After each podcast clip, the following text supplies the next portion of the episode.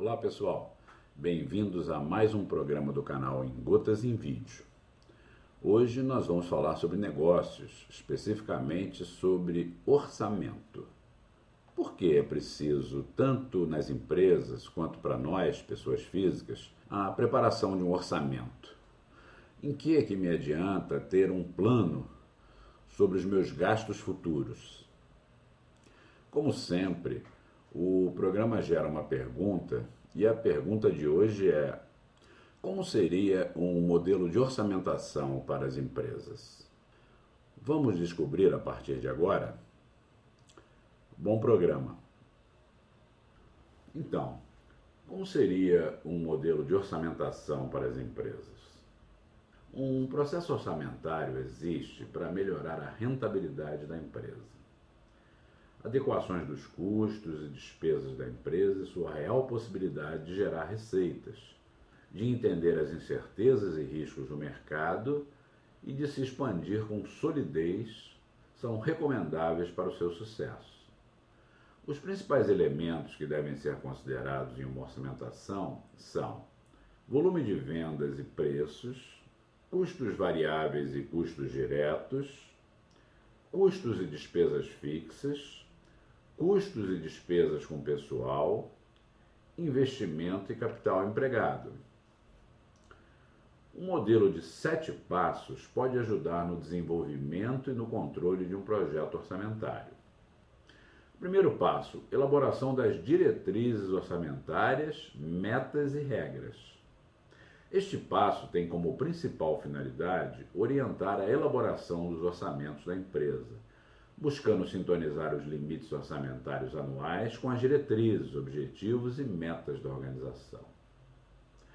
Estas diretrizes também direcionam a alocação de gastos da empresa através de suas metas e regras.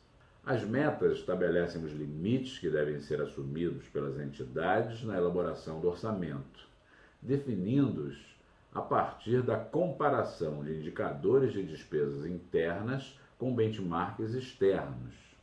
As regras estabelecem a forma de como são consumidos os recursos da empresa, quem tem direito ao quê, através da revisão das políticas da organização, considerando as melhores práticas do mercado. Um rápido treinamento dos gerentes da empresa sobre orçamento é sempre aconselhável. Segundo passo, análise prévia de contratos e dívidas existentes.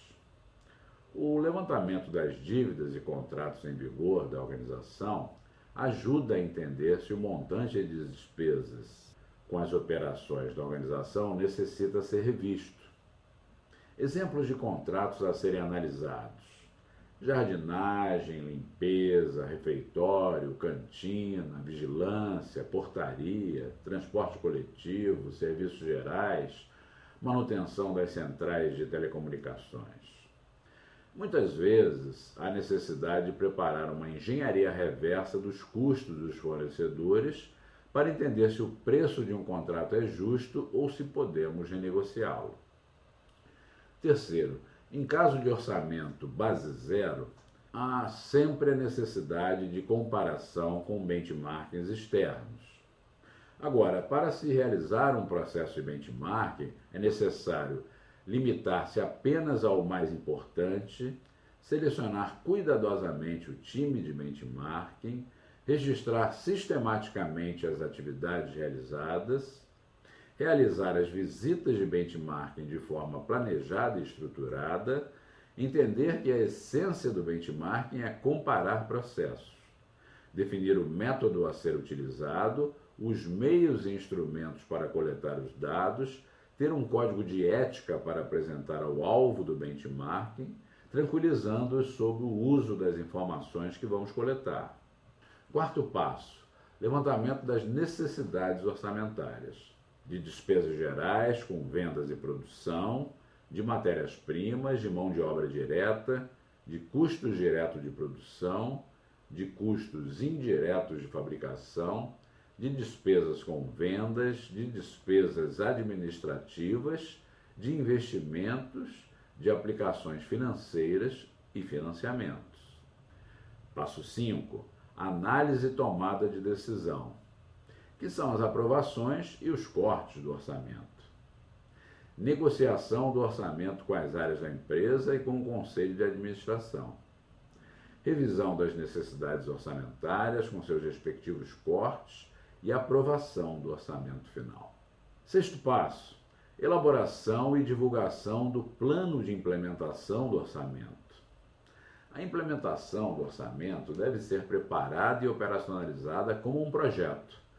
Devem ser especificados detalhadamente os objetivos de cada ação a ser tomada, o progresso da implantação do orçamento deve ser quantificado e relatado. O tempo de realização e a relevância de cada ação devem ser determinados e explicitados. O projeto ou os planos de ação devem ser exaustivamente comunicados a toda a empresa. E, por fim, a realização do controle orçamentário. Controle de despesas e monitoramento dos padrões e regras através de indicadores de projetos devem ser criados para garantir que as áreas da empresa realizem o que foi compromissado. Analisando eventuais desvios de uso das verbas orçamentárias, ou raras necessidades de aportes financeiros adicionais, que o mercado chama de extra budget. Seguindo esses sete passos, é possível realizar um processo orçamentário de boa qualidade e, consequentemente, de resultado desejável para a empresa. Pensem nisto. Bom, pessoal, esse foi o nosso programa de hoje. Se gostaram, cliquem na mãozinha transformando-a em azul, logo abaixo do nosso vídeo. Não se esqueçam de se inscrever no nosso canal. É muito importante para nós. Caso tenham gostado desse tema, leiam mais sobre ele em nosso blog, em gotas, com o endereço logo abaixo desse vídeo. Procurem e leiam nossos livros na Amazon e nossos cursos na Udemy endereços também logo abaixo deste vídeo. Conto com vocês no nosso próximo programa. Até lá!